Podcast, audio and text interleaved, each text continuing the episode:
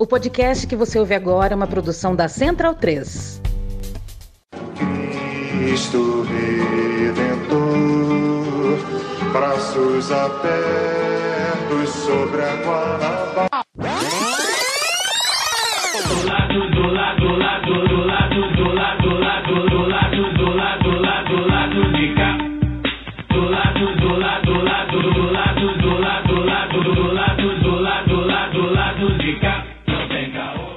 Bom momento, ouvintes da Central 3. Hoje é quinta-feira, dia 18 de novembro de 2021. Eu sou Caio Belandi e este é o lado B do Rio 219. Eu estou com um time completo de panelistas para entrevistar o jornalista e escritor José Trajano. Participaram comigo Daniel Soares, a Laura Ramos e o Fagner Torres. Velho Traja é uma referência para nós, porque sempre prezou por um jornalismo crítico e construtivo, mesmo e principalmente quando o assunto era esporte. Hoje a gente tem a honra né, de chamá-lo de colega de trabalho, afinal, o Zé Trajano é uma das estrelas da Central 3, onde faz atualmente o Pontapé, podcast que é herdeiro daquele velho pontapé inicial lá na ESPN Brasil. Aliás, a formação da ESPN Brasil e a saída dele da emissora também teve na pauta. Na conversa a gente falou também das formas de fazer jornalismo antes e agora, a amizade do Trajano com figuras como Sócrates, Casagrande, Darcy Ribeiro e também a sua veia brisolista. E olha, muita, muita, muita história boa. Foi um papo assim de abrir uma cerveja e ouvir as histórias do Zé. Antes de bater um papo com o Trajano, a gente vai ouvir aqueles recadinhos dos nossos parceiros.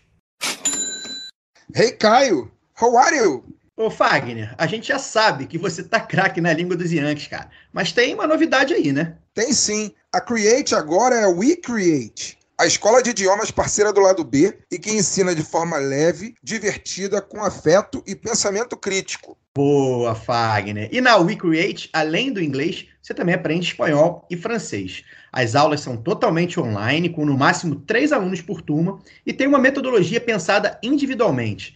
E o principal, né, sem nenhum especulador bilionário por trás. É verdade. Sou aluno da Recreate e sei que é uma escola de idiomas plural, coordenada por duas professoras apaixonadas por dar aula. E isso faz toda a diferença para mim. É por isso que quem quer fazer como Fagner e aprender um novo idioma, basta acessar recreateidiomas.com ou arroba WeCreateIdiomas no Instagram e fazer a matrícula. Durante o mês de novembro, informe que é ouvinte do lado B e ganhe 10% de desconto em todas as mensalidades de 2022. Lembrando que o WeCreate é W-E-C-R-E-A-T-E, tá bom? O WeCreate é a escola de idiomas parceira do lado B. Que tal vestir a camisa do seu podcast favorito? Pois bem, na www.zitanossa.com.br você poderá adquirir a camiseta do lado B para sair por aí mostrando que do lado de cá não tem caô. Claro, de máscara, sem aglomerar por enquanto, a pandemia tá aí ainda. A camisa leva a estampa da famosa frase da vinheta de abertura do lado B do Rio.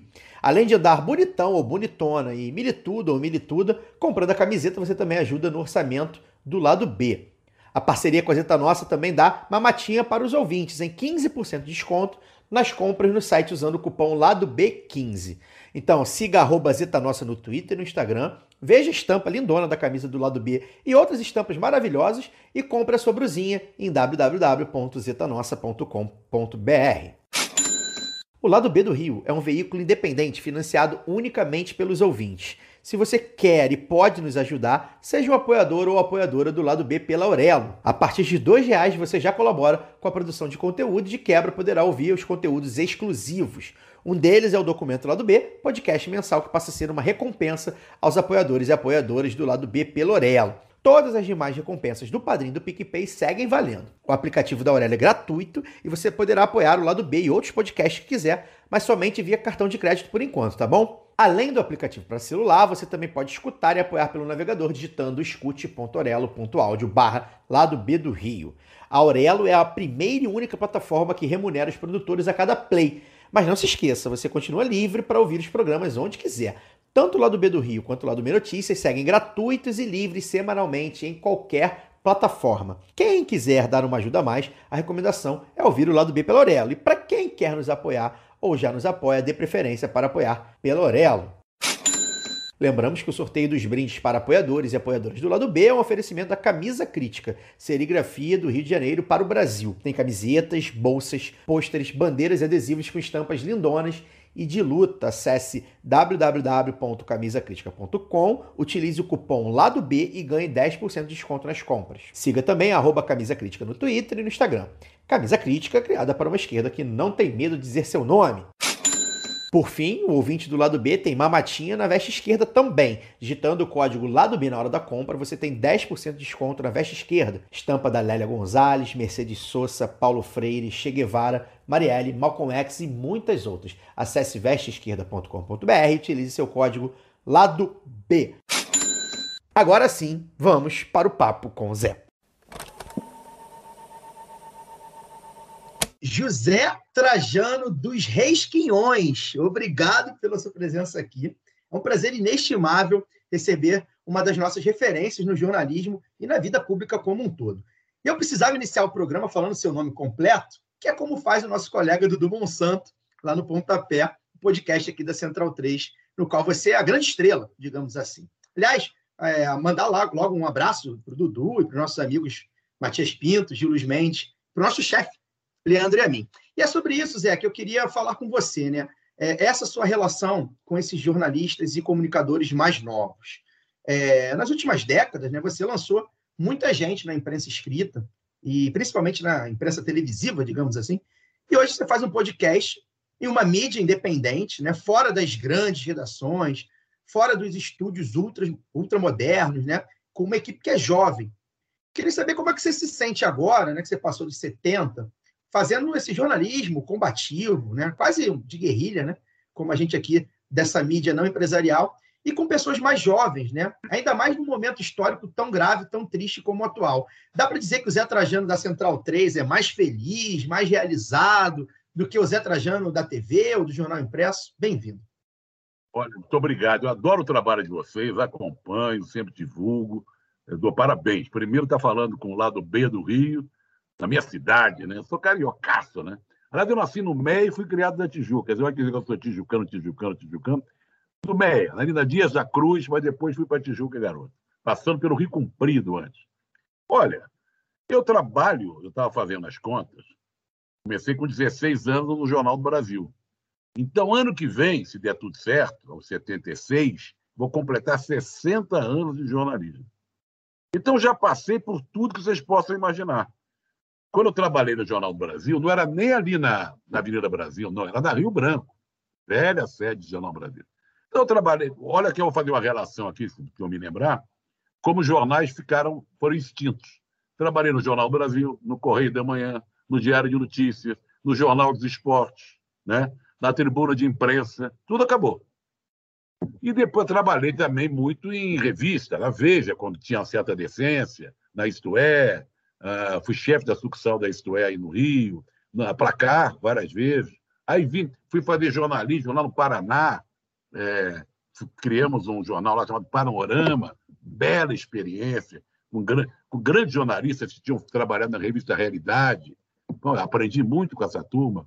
Trabalhei na Folha várias vezes, trabalhei na Jornal da Tarde, é, TV Bandeirantes, TV Globo, TV Cultura. Bom, e teve a história da ESPN, onde eu fiquei 21 anos. Quando acabou a ESPN, eu fiquei meio assim, meio viúvo da ESPN ainda, porque foram, foram muitos anos ali, né? E era um tipo de jornalismo que eu gostava. A gente fazia um, tratava o esporte de um jeito diferente. Eu queria mostrar o Brasil para os brasileiros através do canal esportivo. Por isso que tinha o Brasil da Copa do Brasil, as histórias do esporte, vai por aí. Bom, fiquei sem nada, é, mas eu fui procurado por uma turma jovem, uma turma que tinha trabalhado comigo lá na, na ESPN. Adrianinha, o Pedro Link, o Caio Salles. E aí, o que, que, você vai fazer? Eu não sei. Ah, vamos fazer um negócio juntos. Falei, topo. E aí começamos a fazer algumas coisas juntos, entre elas que era aqui em casa, na sala do Zé. Veio o presidente Lula, veio o Haddad, veio Manuela Dávila, veio o Ciro Gomes, veio todo mundo. Era aqui na sala de casa, com várias câmeras, mas com o tempo começou a sair meio caro para mim, porque eu tinha que bancar mais duas câmeras, um, uma mesa de áudio, não sei o quê. E a TVT me chamou. A TVT me chamou E o pessoal da Central 3 também me chamou. Então, fui incorporando no balaio recente, já tem tempo, uma nova atividade. O pessoal gosta de falar de reciclou, sei lá se é isso. Podcast na Central 3 com a moçada, o Yamin, o Matias, o Gil, né? e aí com o meu querido Dudu. É, a TVT, que também ao mesmo tempo passa na Rádio Brasil Atual, que é uma emissora combativa, de guerra, né? E estou na UOL agora também, comentando futebol, falando umas coisinhas aqui e ali. Esse é o panorama hoje. Se eu sou mais feliz hoje, não sei. Sei que eu sou feliz. Trajano, Fagner falando. É, em primeiro lugar, vou dizer para você aqui o que eu escrevi hoje quando divulguei o, o, programa, né? Que é eu há 20 anos eu pisei na faculdade de jornalismo pela primeira vez.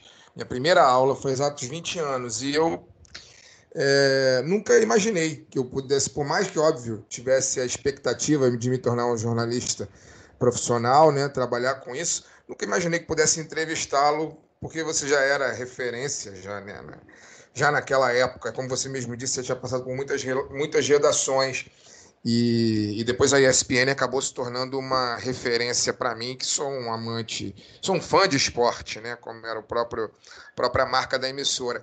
Então, tá aqui conversando com você, cara, sobre os temas que a gente vai tratar, as coisas que a gente vai trazer à baila, é uma emoção e uma realização profissional muito grande, pessoalmente falando. Então, boa noite. Tem uma consideração, Fagner. A baila mostra que você está ficando velho, hein? Pô, tô, tô bem velho, cara. Eu, eu, hoje, inclusive, falávamos sobre isso no nosso, no nosso grupo aqui do conselho editorial do programa, vamos dizer assim, e a gente estava falando sobre idade, sobre velhice. E eu falei justamente isso. Eu me sinto velho desde os 20 anos. A Luara disse que se sente velha desde os 8 anos. A gente é uma equipe de velhos em, em, em corpos jovens, vamos dizer assim. Mas, legal, legal. brincadeiras à parte é, é, Trajano, uma felicidade estar aqui contigo. E aí eu queria, cara, já, já trazer você para o noticiário atual. Né? É, diante do, do, seu currículo, você, na minha concepção, um dos maiores jornalistas, chefes de reportagem, chefes de dire, né, dire, diretores de, de redação que o jornalismo brasileiro já teve.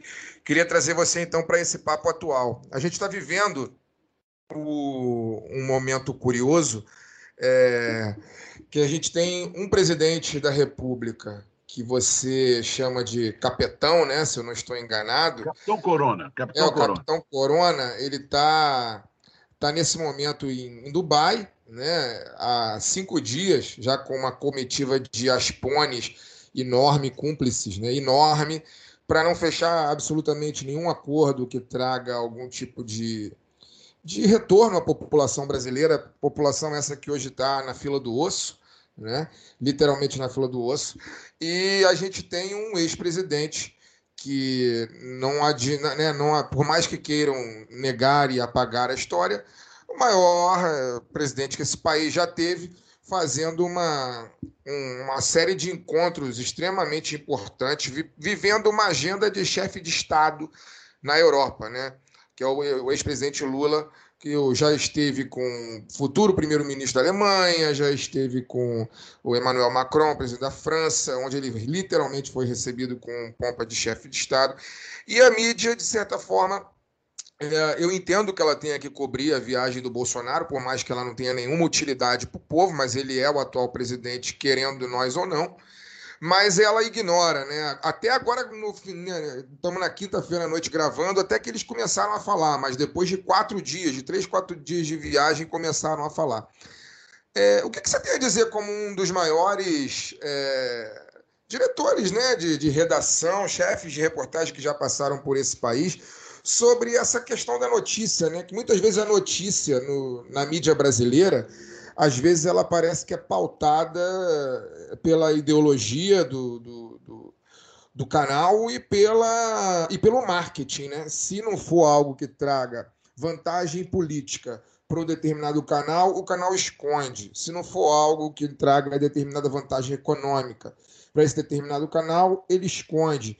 O que você tem a dizer sobre isso? O jornalismo brasileiro ele está pautado, por isso que eu falei mesmo, é pela ideologia e pelo marketing, ou é mera perseguição política a um político popular? Que, como você vê isso?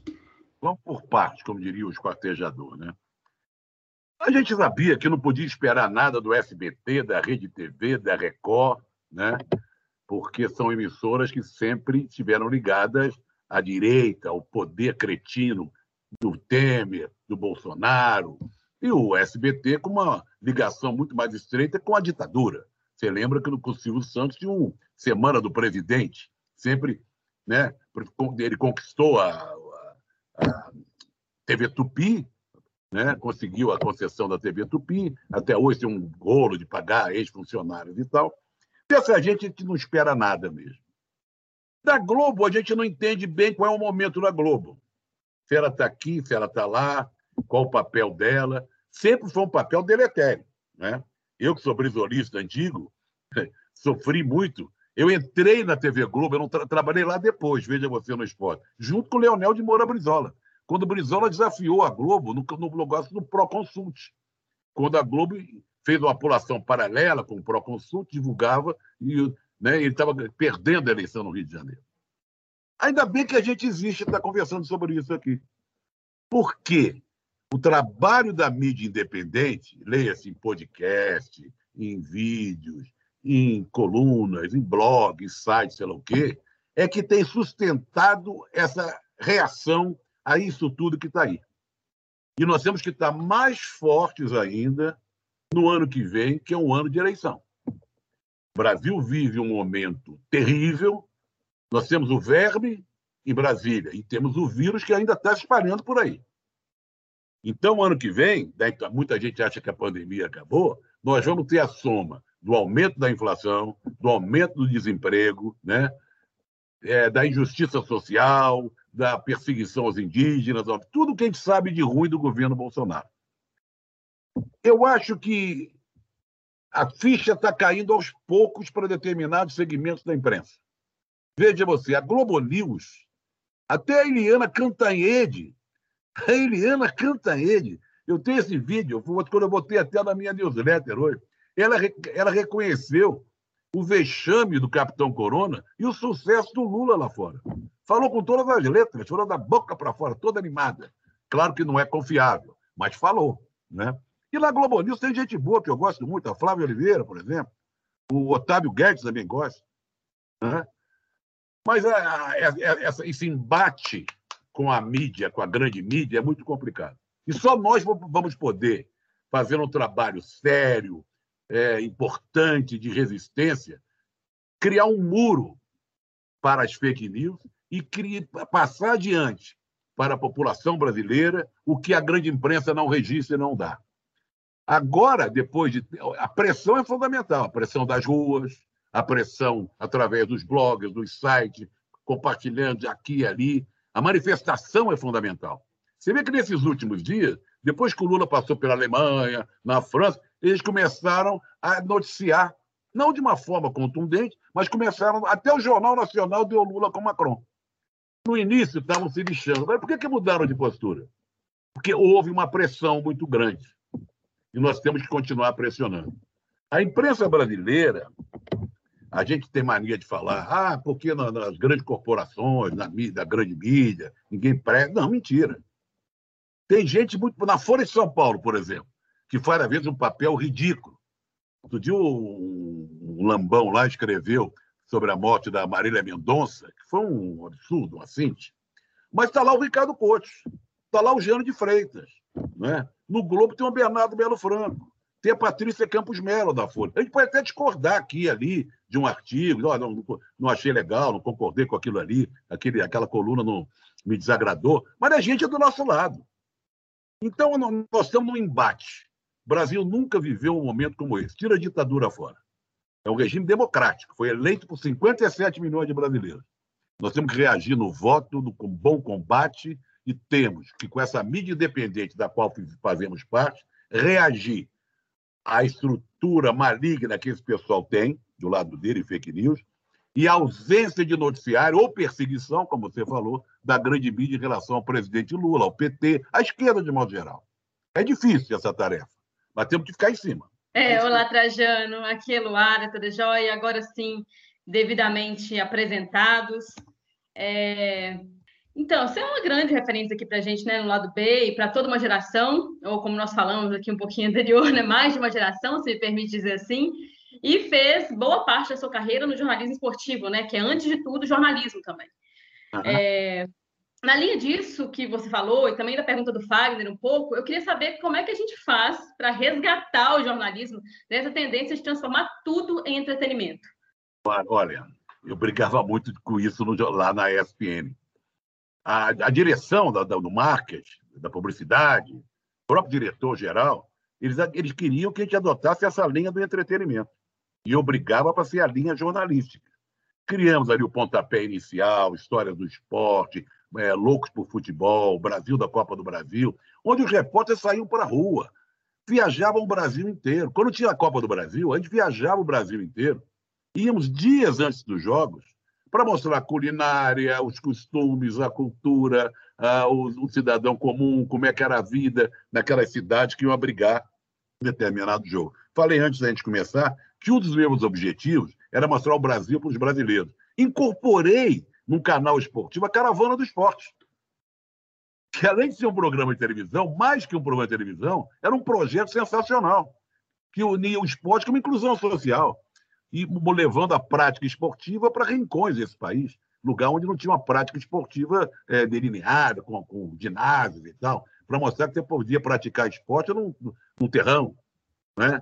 reunindo é, a juventude, alunos, estudantes de todas as cidades próximas daquela onde estava sendo a caravana.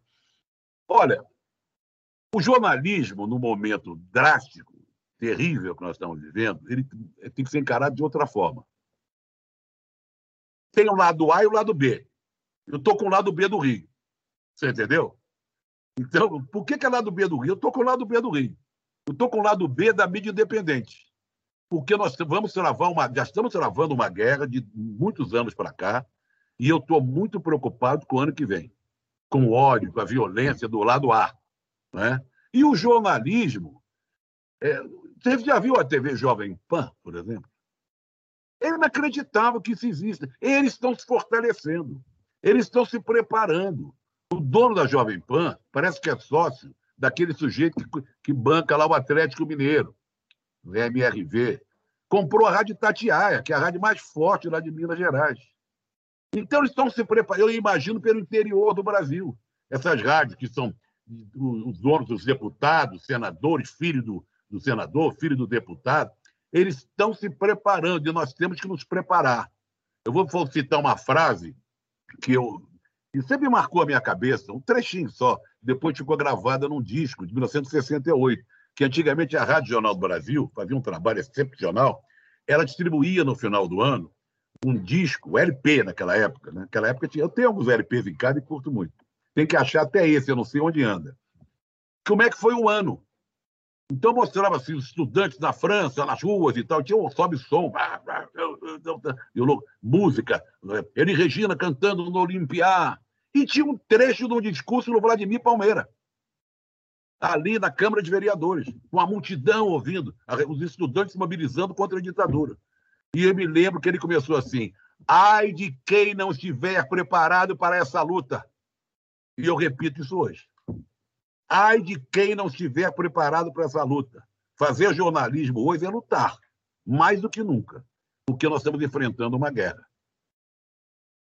E, e essa, vou chamar de tictorização assim, do jornalismo, né? ela vem junto no mesmo movimento, né, Trajano, de uma arenização do futebol, o endeusamento dos cartolas, né, igual você falou aí do Meninho, eu sou atleticana, às vezes a gente vê é, torcedores torcendo mais para um mecenas do que para o próprio time, às vezes brigando entre si, né? Olha, hoje nós tivemos um exemplo de como o futebol é gerido, como esses cartolas não prestam, como eles se comportam diante de coisas muito importantes. O Tribunal da Justiça Desportiva lá da, da CBF deu de novo os pontos para o Brusque, como se injúria racial não fosse importante. O que abre as portas para essa injúria racial ser permitida a invadir, já acontece muito, invadir que ninguém vai ser punido. Então, não tirou, recuperou os pontos do Brusque, que aliás é bancada, aliás, vários times são bancados pelo velho da Avan, que é um centro ridículo, mas é da terra dele, parece que Brusque é a terra dele. Às vésperas do, do dia da consciência negra, isso a gente vê o que acontece. O futebol, de modo geral, esse pessoal, de, olha, a CBF sempre foi um reduto, que eu vou te contar. Desde o Avelange. Avelange era um setor austero, metido, atrelado à ditadura, virou presidente da FIFA. Tem vários livros que mostram como ele também se locupletou com, com é, dinheiro envolvendo a FIFA e tal. Então, olha só os presidentes da CBF, que seria a entidade que dirigiria o futebol, dirige. Avelange, Ricardo Teixeira, o genro. Olha que anda o Ricardo Teixeira, não pode nem sair na rua, porque. Né?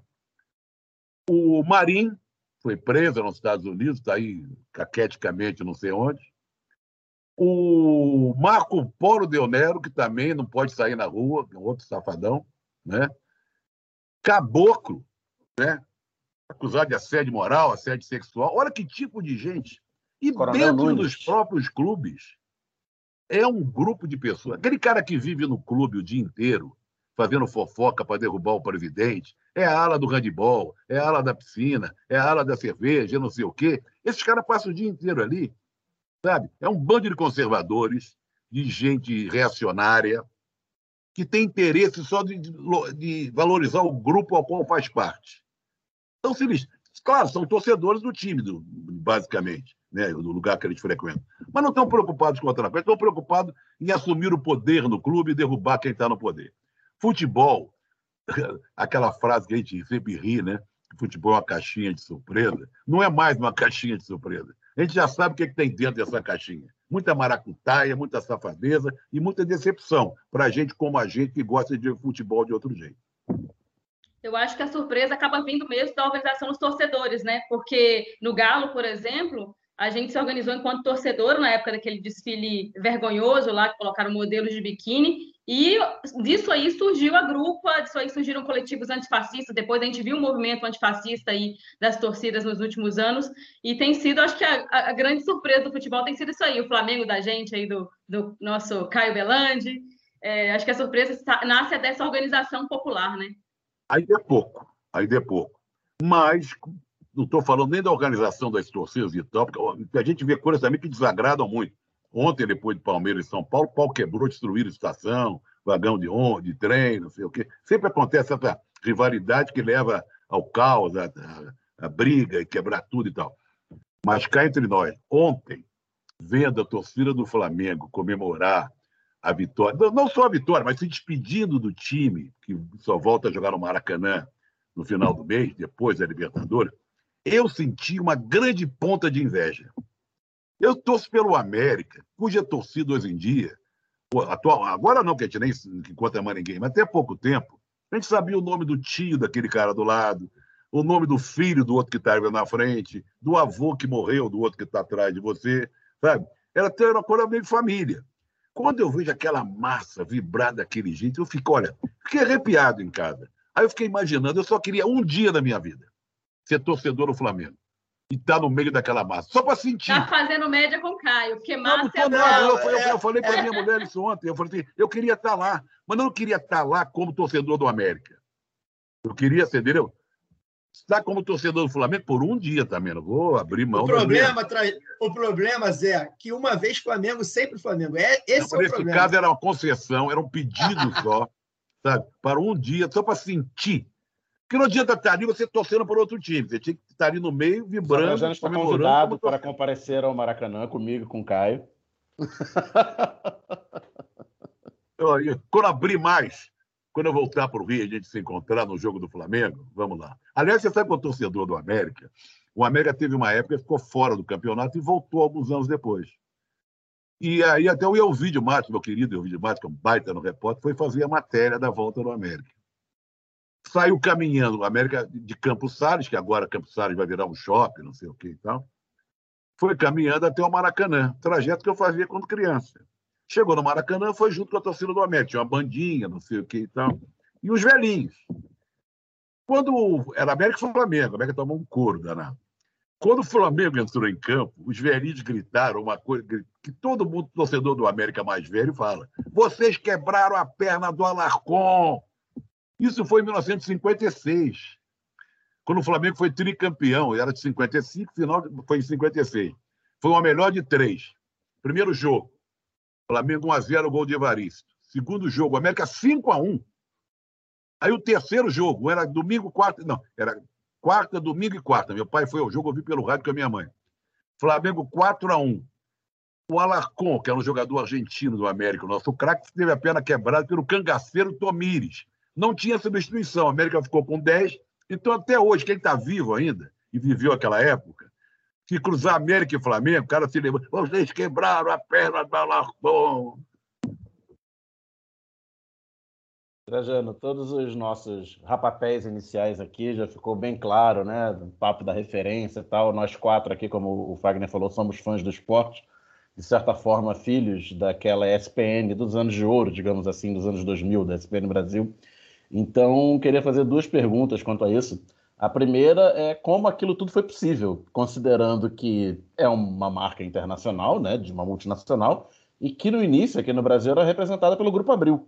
Né? Era o Grupo Abril, inclusive começou como TVA Esporte, em 95, depois virou SPN Brasil. Então, como você conseguiu fazer o que fez com toda essa aquela turma maravilhosa num, na imprensa corporativa, não deixava de ser uma imprensa corporativa.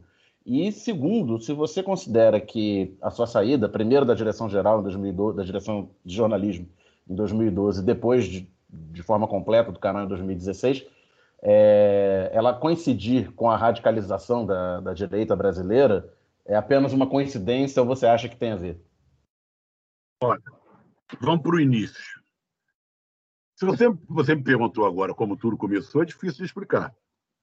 Eu já carregava comigo uma experiência muito grande que eu tinha feito. Não, não só como tudo começou, mas como foi possível montar o que você montou era, no era TVA, como você, como você falou. Eu já carregava uma experiência da Folha de São Paulo. Onde eu criei na Folha de São Paulo, uma, eu era editor de esportes, uma editoria de esportes que misturava um pouco de comportamento meio irreverente e politizada.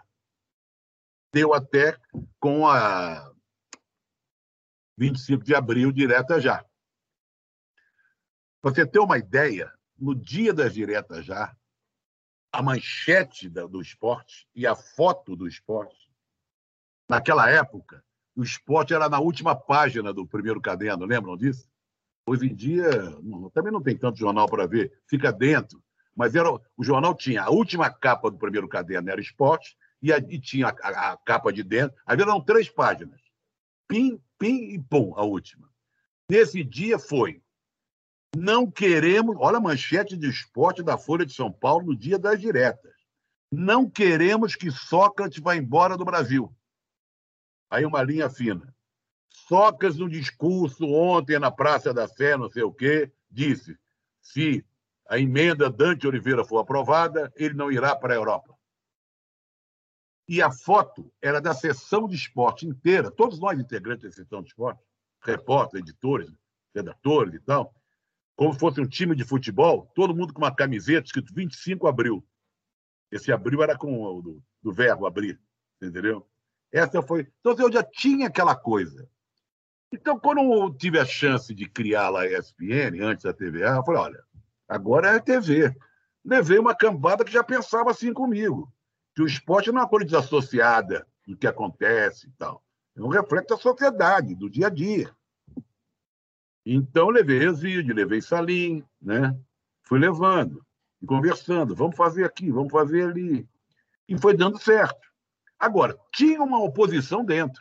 O pessoal da publicidade já não, não via com bons olhos. Mas eu, do meu jeito, vamos dizer assim, voluntarioso, aguerrido, mandando ver, Vamos embora. a minha tese é a seguinte: vamos, vamos abastecer o avião no ar.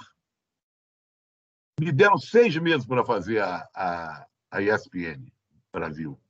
Eu, depois de três meses, eu falei, gente, vamos botar essa merda no ar, porque senão eles estão botando dinheiro na cor, vão se arrepender. E Abril já estava batendo cabeça com a ESPN. Abril acabou saindo. Tanto que Abril acabou mesmo. Né? Acabou acabando anos depois.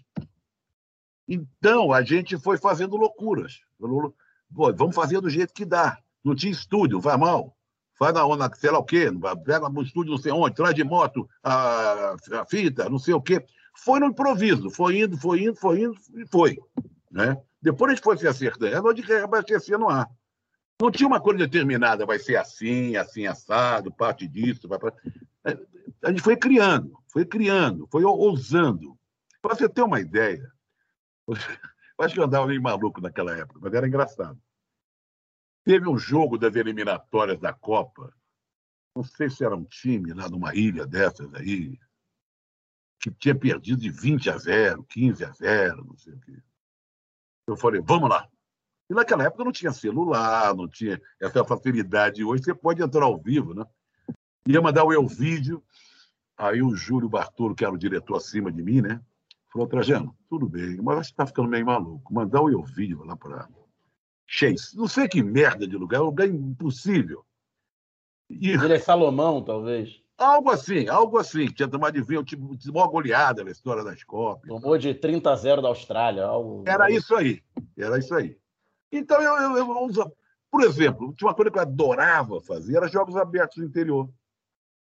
Jogos abertos no interior devia ser obrigação da TV Cultura, que é uma emissora do Estado de São Paulo. Devia estar no, no estatuto. O que, que a gente fazia com os jogos abertos? Transmitia as finais de handebol, de basquete, de vôlei, futebol de salão mas montava um jornal diário, no, no, no aí na, na, mais ou menos como o Brasil da Copa do Brasil. E fazíamos matéria mostrando a região. O Rio Piracicaba, os cantadores de música da, da região, a culinária local, os fazedores de cachaça, de zera de quê, pum, pum, papai e tal.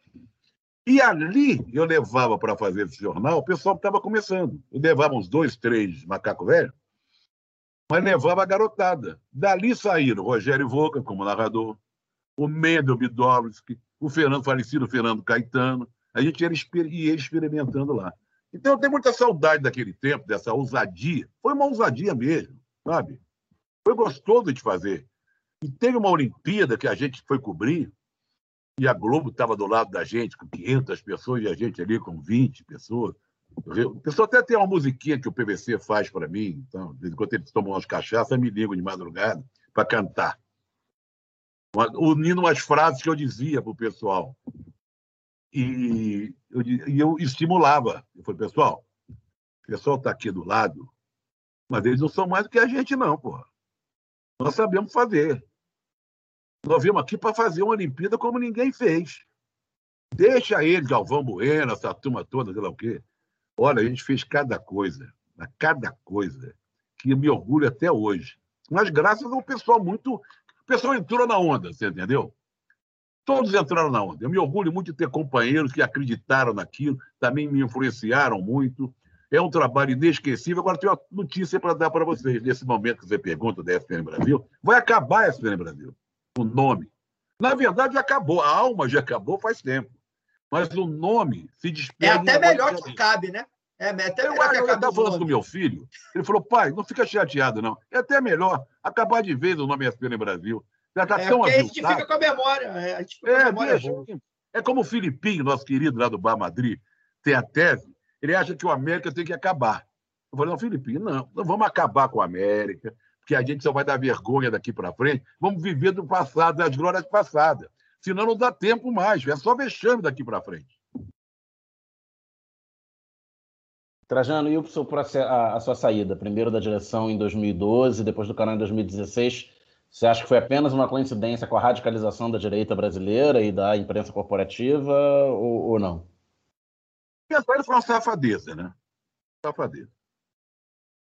Foi um, uma coisa absurda. Olha, eu era o criador daquilo ali, tinha que ser respeitado, né? E esperassem acabar o meu contrato, eu tinha um contrato.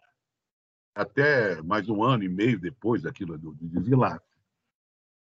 Mas eu falei do, do, daquele exemplar, por exemplar, impoluta, Danilo Gentili, tinha sido convidado para participar de um programa, na parte, lá não sei que programa que era, bate-bola, não sei. E eu fazia o linha de passe. E eu comecei, eu ia à televisão muito pouco depois que eu deixei de ser chefe. Eu ia lá no dia do linha de passe. Mas antes passava na redação, tomava um café, depois ia tomar cerveja com o pessoal. E todo mundo, porra, não é possível. Esse cara veio aqui. Eu falei, deixa comigo. Abri o linha de passe, desanquei. Porque eu estou falando em nome meu e de outras pessoas aqui de dentro, que esse senhor foi, foi uma, inclusive, é, tinha dois dias depois de uma que uma menina foi estuprada aqui no Rio de Janeiro por um bando de pessoas, 11 caras, não sei. E ele tinha aquela história dele que cumprimentou uma vez no programa dele. Esse cara é um gênio. Encheu a cara da menina e depois comeu. Lembra disso? Depois retirou da, das redes sociais. Aí eu falei comentei isso tudo. Você sabe que algumas pessoas do canal, que eu tinha colocado lá, tomaram a defesa dele, achando que foram agredidas, que eu escolhi a produção. Por uma vergonha a produção do programa não saber de quem se trata. Esse cara não pode participar de programas da ESP. Bom, eu falei como chefe. Pessoal às vezes achava que eu confundi. Eu já não era mais chefe, mas me comportava como chefe, às vezes. Né? Você, você, 21 anos ali, você fica. Fui chefe, acho, 19 anos. Você fica meio confuso. Mas então eu falei do Danilo Gentili, que é um representante da direita. Né? É um sujeito que, aliás, queria ser, ser candidato a presidente, lembra, pouco tempo atrás? Vergonhosamente lançou. Bom, e aí juntou a fome com a vontade de comer. Gente que achava que eu já era insuportável, gente que defendeu Danilo Gentili, veja você, um momento político muito forte, porque eu tinha sido chamado lá pela direção. Eu tinha sido chamado lá, antes desse episódio. Falou, Trajano, o... Pô, você foi visto fazendo um discurso em cima de um caminhão, é, onde você vai, você, é, a ESPN vai? Não, não. Onde eu vou, vou eu. A ESPN é aqui dentro. Lá fora eu faço o que eu quero. Não, mas você sabe então. Então já havia um sentimento de, de preocupação de me cortar, cortar as minhas asas, vamos dizer assim. Esse cara está atrapalhando. No momento brabo que começou esse antagonismo, esse fla-flu danado. Então eu fui vítima desse antagonismo político, de uma traição de algum tipo da chefia lá que eu, que eu coloquei no meu lugar, você entendeu? Que demitiu todos os seus ex-companheiros, né?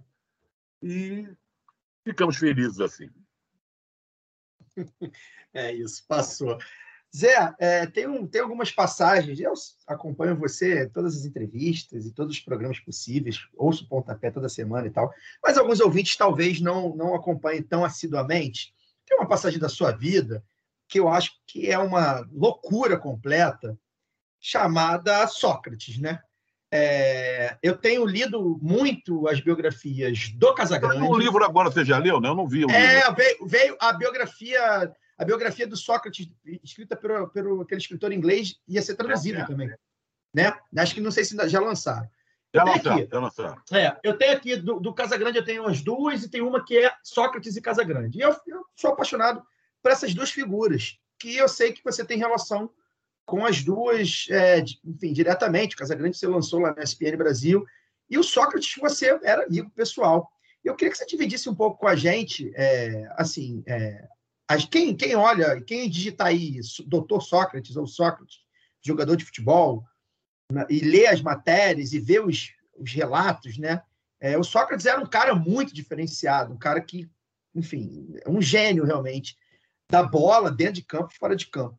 Eu queria que você contasse para gente assim, como é que foi, para quem de repente não sabia dessa passagem sua, morando com Sócrates na Itália, sua amizade com Sócrates, né? Quem, como, como era o Sócrates para você, enfim, o que, que o Sócrates representava também ali para a tua geração, principalmente de jornalistas, numa época que o jornalismo tinha essa relação com, com os grandes jogadores, né? Era uma relação mais próxima mesmo, não era uma relação de assessoria fria, e eu queria que você falasse do Casagrande também, como é que é a sua relação hoje com o Casagrande, é, que é uma figura que eu sou apaixonado, assim, eu, eu discordo de quase tudo que ele analisa de futebol, mas ele é um cara que eu sou apaixonado, eu li, li, li, a biografia dele, é um cara que a gente quer trazer aqui também, é, vamos ver se a gente consegue, porque é um cara, enfim, um, um ganhador, né, um, um, vitorioso.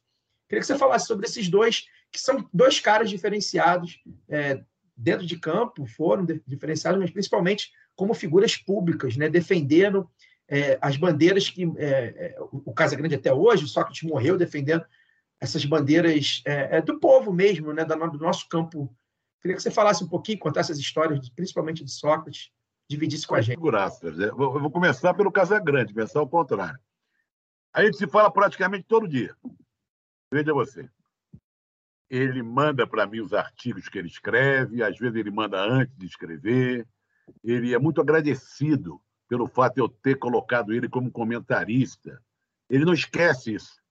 Eu falo, cara, não esquece, foi tanto tempo, você, era, você tinha toda a pinta de ser um bom comentarista. Não, mas ele leva, traz isso com ele. Ele é muito grato.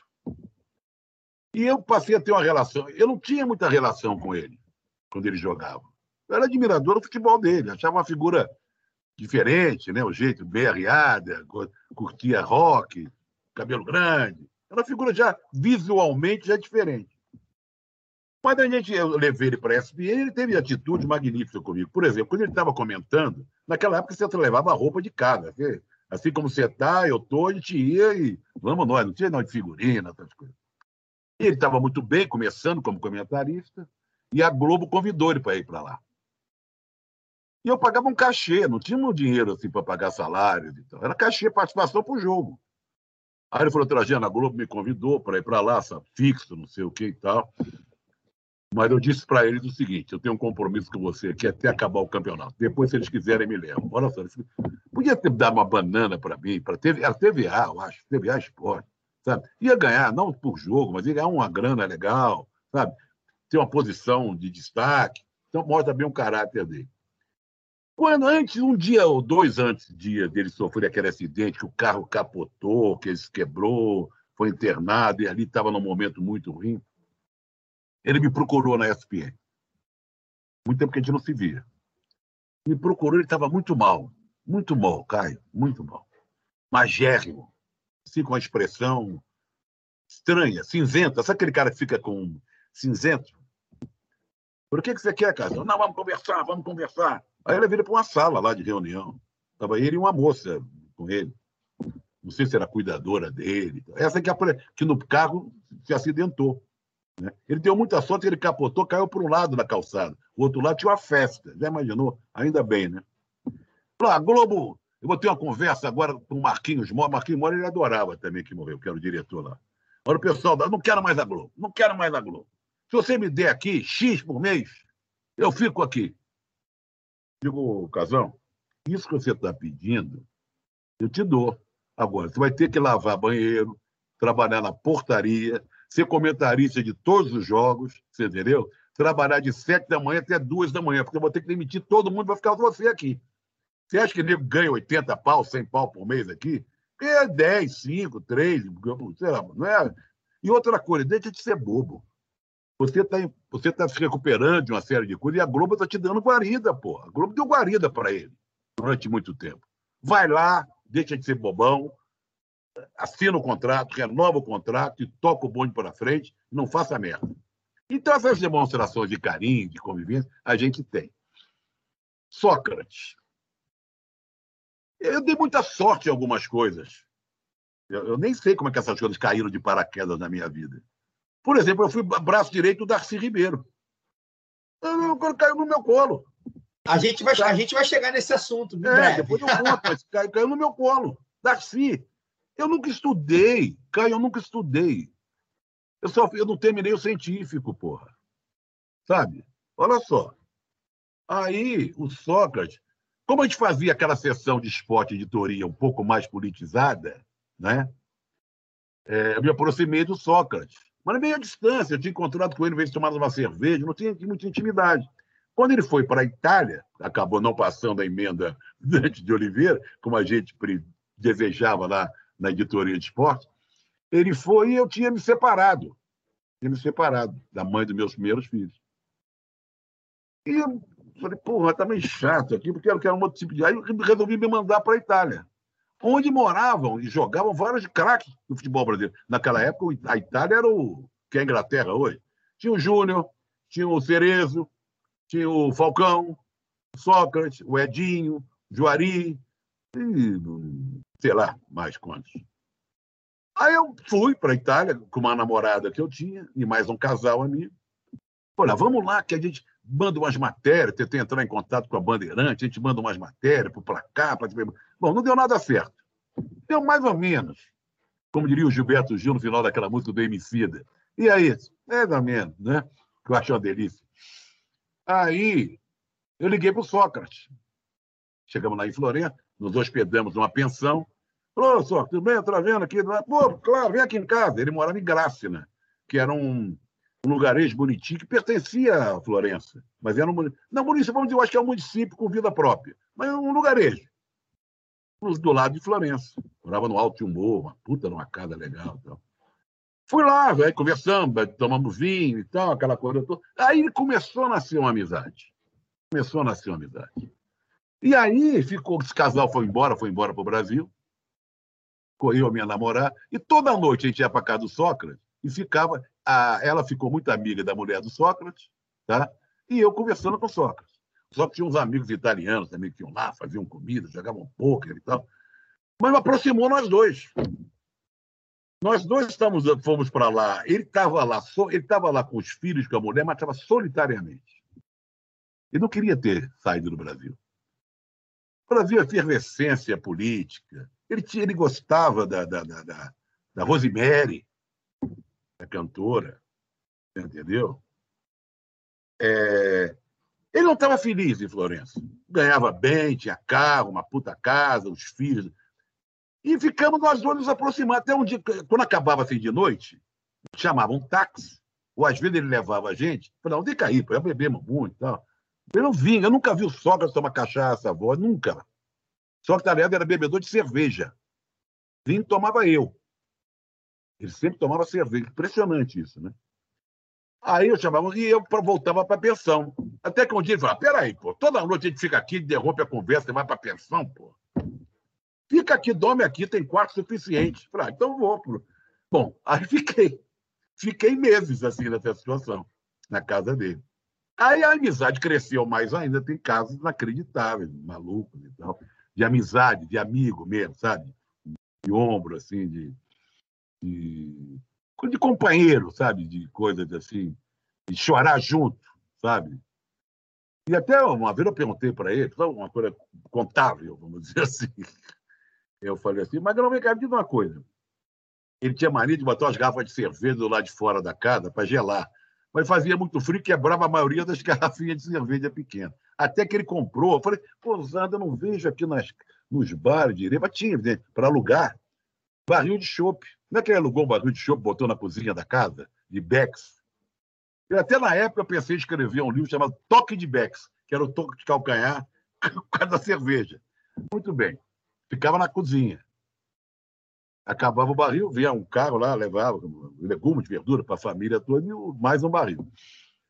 Bom, aí um dia eu perguntei, vem cá, Magrão, qual foi o seu momento melhor no futebol? Não com essa. Eu dei para você que eu estou perguntando ao cara que eu não conheço, né? Conversa. Ah, pô, não, sabe? É, tá, pô, pô, você jogou na seleção, pô, o Corinthians, não sei o quê, papá. Pô, mas você não. Você fala sempre com tanto carinho com o pessoal lá de Ribeirão, pô. Como é que foi aqui? Melhor lugar que o melhor momento de futebol. Não foi no Corinthians, não foi na seleção, foi porra nenhuma. Foi quando a gente jogava o campeonato de fazenda. A gente era estudante da faculdade de medicina.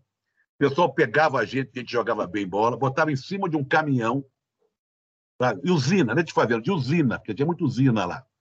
E nós íamos de caminhão na boleia do caminhão, todo mundo para jogar jogo numa determinada fazenda, numa determinada usina. Acabava ali, era cervejada, churrasco, não sei o quê, a gente comemorava e tal. Foram os melhores momentos da minha vida como jogador. Então você vê como é que era o Sócrates. Claro que a seleção, Copa do Mundo, capitão do time, conquistas pelo Corinthians, foram sensacionais na vida dele. Mas do lado romântico dele como jogador, a saudade dessa história que ele viveu. E o dia não era o melhor, não. Aí tinha um cara lá, o Marquinhos, não sei o quê. Esse era o bom. Eu gostava de jogar ali porque tinha cerveja, churrasco, companheirismo da gente. Momentos inesquecíveis. e quando ele um... morreu, quando vai, ele vai, morreu, vai, senti muito. Não, e ele, o que, que ele fazia? Às vezes ele ia lá para Real, ali perto, era um, a gente chama de padaria, mas nunca foi padaria, era um bar, assim, lanchonete, grande esquina. Me ligava para a SPN. Cajã, vamos tomar uma cerveja, vem aqui. Eu, ô, Magrão, estou trabalhando, meu, pô. Não dá para largar tudo de tarde. Quando eu acabar aqui, eu vou. Só que isso era duas, três da tarde. Se eu sair às nove, ele estava lá esperando, já com outros caras, conversando, contando caso e tal. Figura inesquecível, muito generoso. E caiu no meu colo essa história. Caiu no meu colo. Muita gente pede para eu falar sobre Sócrates, porque Porque não é qualquer um. Pensa bem, eu fui o único cara que morou com Sócrates na Itália. Além dos, dos filhos e da mulher. É muito louco isso. É um privilégio tanto, né? Fazer aqui É. o- a parte para fazer uma dica cultural no meio do programa, rapidamente. Daqui a pouco eu passo para o Fagner. É, como eu falei, eu sou fã dos, dos dois, né? Mas principalmente Casagrande. É, Casagrande e seus demônios é a primeira biografia do Casagrande com Gilvan Ribeiro. E ó, gente, serve para quem vai quem gosta de futebol, mas para quem não gosta também, tá? O Casagrande realmente tem histórias maravilhosas de uma época, um personagem da sua, do seu tempo, né? Como o Paulo Júnior gosta de falar. É, um person... O Casagrande é um personagem do seu tempo. E a segunda parte, digamos assim, da biografia é a Casagrande com também com Gil- Gilvan Ribeiro, que é Sócrates e Casagrande, que aí conta a história de amor dos dois. É maravilhosa. E agora já tem aí o Travessia, que é o terceiro livro do, do Casagrande, já numa fase É. aí. Saiu agora está- essa biografia É. dele, que é o melhor de todos, de um escritor escocês que morou no Brasil. Me Isso, e tem o do Sócrates. Eu não Isso. comprei o livro ainda, dizem que é sensacional. Esse livro tinha saído da Inglaterra já há algum tempo, saiu agora em outros países. Demorou a chegar no Brasil. Chegou agora. Estou louco para ler. É, Agora, só falando tá, do- tá chegando. Eu ia falar do, do, do Casagrande, do Sócrates. Quando, antes de morrer, um pouquinho, dois dias antes, o Casagrande rompeu com Sócrates, né? Rompeu com Sócrates. Ficou muito tempo sem se falarem. Diz ele que rompeu porque o Casagrande, o Sócrates estava comigo na mesa, com outras pessoas, Juca, eu acho, num restaurante. O Casagrande passou e o Sócrates falou: esse aí se vendeu para Globo e tal. O Casagrande ficou ofendido. E eu no meio da história, veja você. Eu acho que foi isso, mas não foi bem isso, mas teve esse caráter. Dois dias antes do Sócrates morrer, eu fui visitar o Sócrates no Einstein. Eu já estava em coma ali, não. Quando eu vou pegar o elevador, quem é que desce do elevador, sai do elevador? Casa Grande, chorando. Tinha acabado de vir. Ali ele voltou toda aquela história que ele tratava de um cara como irmão mais velho, uma espécie de pai e tal. Nos abraçamos e tal. Dois dias depois morreu o Sócrates. Trajano, é, pouquinho dera aqui, né? É, o Ca- o Casão, eu espero que a gente tenha a oportunidade de entrevistar em breve. É, a gente está tá na luta, vamos ver se a gente consegue para 2022 ouvi-lo. E quem dera que a gente tivesse tido a oportunidade de conversar com o Sócrates, porque é, a gente também era muito fã, né? E eu, até quem cresceu, quem cresceu vendo a ESPN, via as participações do Sócrates nos programas, né? E sabendo da história que amante do futebol, sabe do quanto ele era um cara importante, peitou a ditadura militar. Ele é aquilo que todo atleta. A gente imagina que todo atleta deve ser, né? Um atleta de renome que coloca o seu nome a, a favor da justiça social. Mas eu queria, eu queria, ô, Trajano, que você comentasse uma outra coisa. É, você está com. Você, você- no, no nosso. No nosso nossa conversa inicial aqui, você citou, você tá- fez 75 anos, não é isso? Ou 76? Exatamente. Agora em outubro. Foi em outubro agora. 75. Você fez 75 anos. E eu queria que você falasse como que você vê a passagem do tempo. É, você foi jornal, você é jornalista, você trabalhou nas redações por, de- né, por dezenas de, de anos. E hoje, eu queria que você, olhando para trás, como você vê a passagem do tempo, a sua passagem do tempo e a passagem do tempo do jornalismo brasileiro? né? Hoje em dia, as redações debatem, por exemplo, coisas que sempre foram muito importantes, mas é, nem sempre tinham o espaço que tem, até pela própria tecnologia, o advento das redes sociais, coisas como machismo no jornalismo, coisas como racismo no jornalismo. A gente é uma sociedade de 54% de, de pessoas negras, no entanto, as redações ainda são extremamente embranquecidas. Né? A gente é um país maioria de mulheres, é, não, só de, não só de mulheres. É, formadas, né, mulheres com possibilidade de fazer o terceiro grau, como na própria sociedade de uma maneira geral, a maioria da sociedade é mulher. Como que você vê é, hoje, aos seus 75 anos e fora das redações, esse avanço, né, o avanço que significa essas discussões permeadas no jornalismo brasileiro? Uma coisa bem ampla para falar, mas vou tentar te dizer que eu é, essa semana mesmo, talvez para essa homenagem que eu vou receber amanhã no, aqui na Assembleia Legislativa, por indicação do deputado Paulo Fiorilo, do PT, recebeu um colar. Então, fiquei pensando o que, é que eu vou dizer lá, não sei o que eu vou dizer. Essa conversa nossa está até ajudando, porque eu já estou me preparando, estou falando de coisas minhas, né? Pode ser um embrião, né? Um, como, é que, como futebol, como é que fala quando o time está se preparando para jogar? Pré. Uma pré-temporada. Pré-temporada. Pré, daqui uma pré-temporada para amanhã. Bom. E eu, eu, eu, eu, já fiquei muito, com muito raiva. Eu tenho muita saudade de redação da redação do impresso. Da redação do impresso. Porque nos últimos anos, quem se deu melhor, vamos dizer assim, para ter uma vida mais digna, foi quem saiu do impresso e foi para a televisão. Os salários. Não é porque botava a cara bonitinha no ar. Né? Tem gente que não botou a cara. Mas os salários de televisão sempre foram muito maiores do que o salário de jornal. E o jornal foram acabando. Eu fui na relação tra... trabalhei no Correio da Manhã, acabou. Diário Notícia, acabou. Tribuna de Imprensa, acabou. Né? Jornal dos Esportes, bam, bam, bam, acabou. Né? Redação de jornal era um negócio fantástico. Talvez as melhores imagens da minha vida e momentos como jornalista tenham sido lá de redação de jornal. Aquele fervor, aquela, aquela cor contagiante da discussão da pauta, do repórter chegar com a matéria. Isso acabou. Fiquei pensando nisso. Poxa, que saudade disso. Cheguei até a sonhar outro dia com uma redação de jornal. O pessoal chegando. Eu também fiz o um jornal lá em Londrina, né? Panorama, jornal diário. Foi uma experiência. Passei nove meses lá em Londrina. Foi sensacional. Mas depois eu virei um homem de televisão. Eu tentava, essa pergunta que a gente fez para trás na televisão, talvez eu tentasse repetir na televisão o que a gente queria fazer e fazia no jornal. E eu vejo com muita tristeza o fim da vida de vários companheiros com quem eu trabalhei. Muitos já se foram. Na merda. Na merda de dinheiro. De não ter dinheiro para fazer o enterro, a família não tem. Foram grandes jornalistas.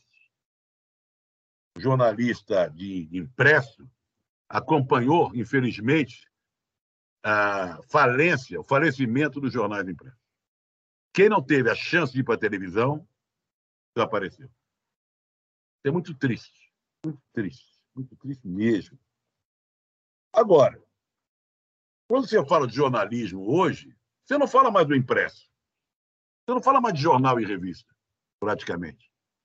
Você fala de televisão, você fala de podcast, você não fala nem de rádio mais. Televisão é a que está na ordem do dia. A gente esquece que houve redação de jornal. Porque isso acabou praticamente. Infelizmente. Ah, que redação de jornal. A gente podia fumar à vontade, botar fogo na mesa, o barulho, o som das máquinas de escrever, a boemia. Rapaz, vou te contar uma história, para resumir aqui, como é que era gostoso e absurdamente louco trabalhar numa redação de jornal. Eu era editor de esporte da Folha. Fazia uma edição maravilhosa. E na segunda-feira era o dia do esporte. Eu falei que durante a semana a última página era do esporte. Na segunda-feira era caderno de esporte. Você deve lembrar disso. Tinha, eu cheguei a fazer caderno com 12 páginas na segunda-feira. Eu pedia sempre mais páginas. Com 12, com 10, com 8. 8 era mais ou menos o normal. Eu cheguei a fazer com 12. E eu gostava de como fosse um xadrez assim, simultâneo. Eu botava as, as páginas com vários diagramadores, e eu falava, bota isso aqui, pode gostar, eu delirava. Bom, um dia nós fizemos um caderno excepcional, maravilhoso. Deu tudo certo, grande matéria, diagramação bonita. Eu fazia uma capa que eu fugia ao padrão da Folha, copiava um pouco o Jornal da Tarde, com fotos mais abertas e tal. Mas ficou tranchando. Aí fomos beber, a gente sempre fazia isso, ia beber no bar do lado para esperar o jornal rodar. Olha só que loucura. Não era todo mundo, mas no bando ali de sete, oito, tá esperando. Tá. Não, hoje vamos esperar cerveja, mais cerveja e tal, pum, pá, pá, aquela coisa toda. De vez em quando fazia, vai lá, vai lá ver se já rodou. O cara ia lá na oficina, aí não rodou, falta, tá atrasado. Bom, agora vai outro, agora vou eu, aquela coisa toda. Até que chegava alguém com dez exemplares debaixo do braço. E dava para os caras que estavam bebendo ali. Então, eu mas nossa, mas que, que coisa, sensacional, estamos demais. O nosso concorrente, olha que loucura. Nosso concorrente era o Jornal da Tarde, que era um belíssimo jornal. Tinha uma exceção de esporte maravilhosa, grande jornalista. E a gente sempre disputava, um com o outro, que quem fez melhor, olha só, um está mais bonito, furou aquela pauta. Mas...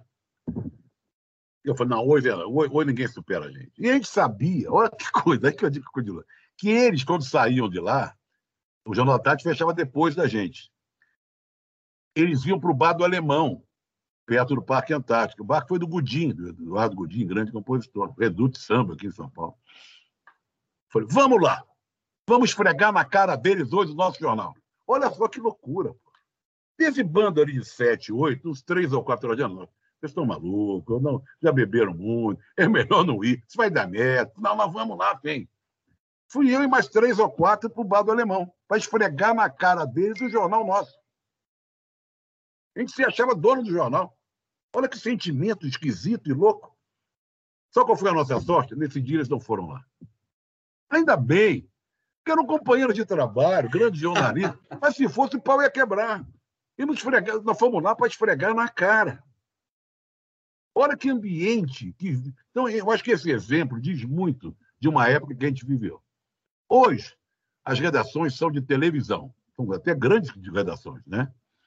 Você pega até as TVs a cabo, Globo News, é, todas elas, Sport TV, a ESPN, tem redações grandes. Mas não tem mais aquele espírito que tinha. É, é diferente, é diferente, muito diferente. E o número de mulheres aumentou, né? Curiosamente, aumentou na chefia, da participação, como comentarista, que é muito legal. Isso é importante, né? Em relação à presença do negro na televisão, ainda é um negócio terrível, né? Muito pouco, né? A presença, não sei é, um, talvez há um racismo mesmo, uma branquitude na televisão, né? No ar e fora do ar, no ar e fora do ar. Vi com muito bons olhos a, a menina, a, as duas, a, a outra é, que está apresentando o Jornal das 10 na Globo News, e a Maju apresentando agora o Fantástico. Né? É, é a Aline Midled. Midled Aline, né? é interessante, Aline, pessoa interessante. Mas tem muita saudade daquela época do, do, da redação de jornal. Vocês não podem imaginar. Vocês não podem imaginar. Talvez tenha sido os melhores momentos da minha vida assim, profissional. Independente do jornal que eu trabalhei. Era muito gostoso a gente imagina tanto, Trajano, que a gente pensa. O nosso grande sonho aqui, enquanto é, veículo, né, enquanto podcast, a gente se considera já mais um veículo, até do que um próprio podcast. Nós temos dois podcasts, temos site. É, enfim, a gente, nosso grande sonho é ter uma redação nossa, né? Ter um, ah, é inacreditável. Tem que ter, tem que ter. O nosso sonho junto. é esse, a gente construir uma redação. É. E aí, pô, eu, eu, falava isso, nós temos um grupo de apoiadores, né? Que é o nosso financiamento coletivo. É, a gente tem um grupo de Telegram onde a gente conversa, eles sugerem pautas, sugerem entrevistados e tal. E essa semana eu estava falando, meu sonho é ter uma redação onde a gente possa colocar né, os jornalistas para poder fazer o, a redação do podcast, o, né, o estúdio do podcast, uma galera para poder fazer reportagem, tá, fazer reportagem de, de um mês, vai é, editoria Amazônia, editoria Direitos Humanos, Esse editoria. Sonho se realize, porque vai, vai ser um delírio total e majestoso. Meu sonho é esse, Trajano, meu sonho é esse. A gente queria muito viver uma redação como essa, fazendo jornalismo independente, sério e com foco em direitos humanos, sobretudo. Pode contar comigo, quer dizer, posso do que eu promover, ajudar, contribuir, estou nessa. Tá, muito bom. Trajano, a gente falou aqui é, de como a mídia esconde né, a viagem do Lula, a gente citou aqui, é, mas a gente também, que no meu caso, né, que torce para um time fora do eixo Rio-São Paulo, a gente também sente muito isso no futebol. Às vezes parece que os caras nunca viram um jogo do Galo, assim, o time que é líder do campeonato, né? Você citou a compra da Itatiaia e parece que vira tudo uma mesma coisa. Você acha que para ter mais representatividade, eu vou dizer assim, na grande imprensa, é preciso antes fortalecer esse jornalismo esportivo regionalmente? Você acha que a mídia independente é hoje a única forma de resistência mesmo? Parece meio óbvio, mas é porque a gente vê uma imprensa que se pretende nacional, mas que parece que despreza 90%, 80% dos times do restante do país. O resto é o resto, né? Dá a sensação que é Rio e São Paulo. Isso sempre foi. O Rio, quando era capital, e o, quem não está no Rio e São Paulo é, realmente é maltratado. É muito estranho isso, é muito estranho isso. É, é, eu sempre. Por isso que eu falei do Brasil, da Copa do Brasil. Entendeu? Eu queria dar voz para o time lá do Piauí, pô. O time de Pernambuco. Por isso que eu gosto do podcast lá do Gil Luiz Mendes, né, o Baião de Dois, que é um, um podcast de, de, do Nordeste, time nordestino. Mas, de um modo geral, esse pessoal da. Como tem tem um jornal nacional, que o jornal nacional que eu estou dizendo, não o jornal nacional, mas o jornal principal da emissora de esporte, e o resto é tudo regional, eles ficam como os bambambãs e o resto que se dane. Né? Agora, você não reclama do Galo, não. Que agora eles são obrigados a falar do Galo, porque o Galo já é campeão. Né? Não, é, sai zica, ah, que é isso? sai zica. Se tu põe 99,4 campeão brasileiro de 2021. perder esse título, você tem que virar casaca. Galo escaldado. Não, mas agora não tem jeito. Nos meus 30 anos eu já vi muita coisa acontecer e aí a gente fica ali num. Esse grito só vai sair um negócio... com a taça na mão. Ô, Luara, você não deve nem lembrar, nem lembrar, você não vai lembrar, ter ouvido falar. Uma vez que o meu pai, nós fomos para Cabo Frio. Eu era criança. Meu pai e minha mãe estavam meio brigados, meu pai me pegou pelo braço. Vamos passar uns fins de semana em Cabo Frio. Num hotelzinho assim. Cabo Frio era outra cidade, você imagina, isso é 50 e tantos anos atrás, não é? Era um hotel legal, assim, na beira da praia, mas de madeira, assim, meio precário, mas legal. E aí tinha os meninos lá da minha idade. Eu tinha levado meu time de botão. E eles levaram por coincidência. E começamos a jogar botão. Foi minha grande diversão, além de cair no mar, aquelas coisas. E eles eram mineiros, torcedores fanáticos do Atlético. E até hoje eu lembro no jogador que fazia muito gol no meu time de botão, depois jogou até aqui no Palmeiras, que era o Tomazinho. Foi um ídolo do, do, do Galo nos anos 50 para 60. Me marcou muito. A Cabo Frio, é, Cabo Frio é praia de Mineiro, né? Praia de Mineiro, é de Mineiro. Todas as praias são nossas, gente. A gente Cabo... vai, Guarapari. Cabo Frio, você vai Cabo Frio, tem mais mineiro do que carioca, né? Você jogar um queijo para cima, não volta, não. Miami também não deixa de desejar, não, né? Mas o deles falou... não é por falta. Trajano, você falou da, do fim das redações, do impresso, fim dos impressos, né, do, dos jornais e tal. O, os que sobraram, a gente viveu aí uma oligopolização, né, sobraram alguns poucos veículos do, do impresso, os grandões, né, Globo, Folha, Estadão, que mesmo assim, hoje em dia, estão pendurados na internet, e o próprio Globo sempre foi um, pedaço das organizações Globo, né, que o carro-chefe é a TV. A, a Folha, hoje em dia, ela, ela, abriu um portal que era o UOL, que hoje em dia ela é um acessório do, do UOL, que tem que virou um conglomerado de internet, com PagSeguro e tal. Então, as empresas jornalísticas que eram familiares, é, normalmente financiadas pelo, pela venda em banca, assinatura e anúncios, tinham a influência do poder econômico ali de forma indireta é, através de pressão de anunciante, dos interesses da, da família proprietária, hoje em dia são parte de grandes conglomerados. Né? Quando não conglomerado próprio, é, conglomerados que compram a, aquele, aquele empreendimento jornalístico. Né? Grupo Abril não é mais da família Tivita, é de um fundo de investimento. Nos Estados Unidos, o Wall Street Journal, o próprio New York Times são de, de grandes corporações. A ESPN é Disney. Né? Então, o cara está narrando Premier League promovendo o filme da Cruella que está estreando no Disney Plus. É. Eles achavam antigamente que eu era dono da ESPN, imagina. Pois é, né? É, então, como é que você vê essa questão do poder econômico na imprensa na era da internet, apesar de toda a mudança tecnológica? E de a internet permitir existir isso aqui, que a gente está fazendo. Quatro caras é, que tiveram uma ideia e fizeram um podcast que tem um alcance razoável, não se compara com a grande imprensa. Se por um lado permite isso, se por outro lado não concentrou ainda mais a propriedade na imprensa e aumentou a influência do poder econômico nas redações. Fala que o governo Lula queria é, mudar a legislação é, da mídia, né? Ah, mas a censura, interferência. Nos Estados Unidos, você não pode ser dono na, na, mesma região de TV, rádio, jornal, essa coisa toda. Há uma limitação. Eu vou dizer uma coisa a vocês, é, vou recomendar para quem nos ouve, que mostra a diferença dos tempos antigos para hoje. A importância dos jornais e, da, e do rádio na política brasileira e na formação cultural do nosso povo. Na época do Getúlio,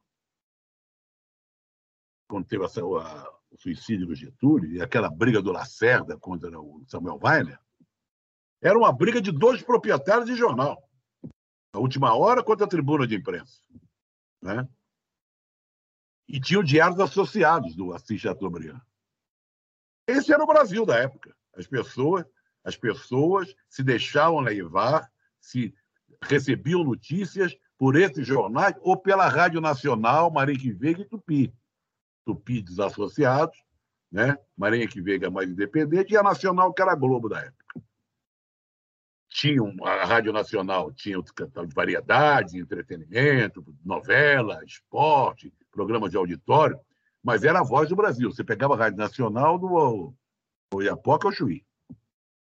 Esse foi o Brasil dos anos 50, anos 60, ali até beirando, até a televisão se instalar no Brasil via Time Life.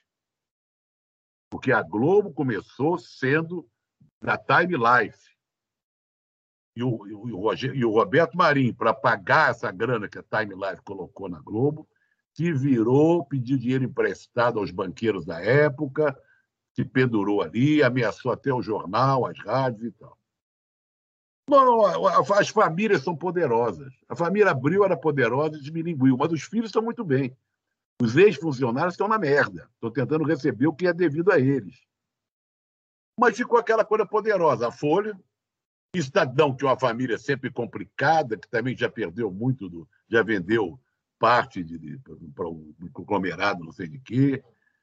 Eu acho que, que o, é, o futuro, com essa coisa de virtual, analógico, internet, não sei o que, está tão mudado que eu não consigo vislumbrar o que vai acontecer com a, com a, a, com a imprensa. Vamos chamar de imprensa. Né? Eu acho que o poder econômico, claro, sempre dominou. Né?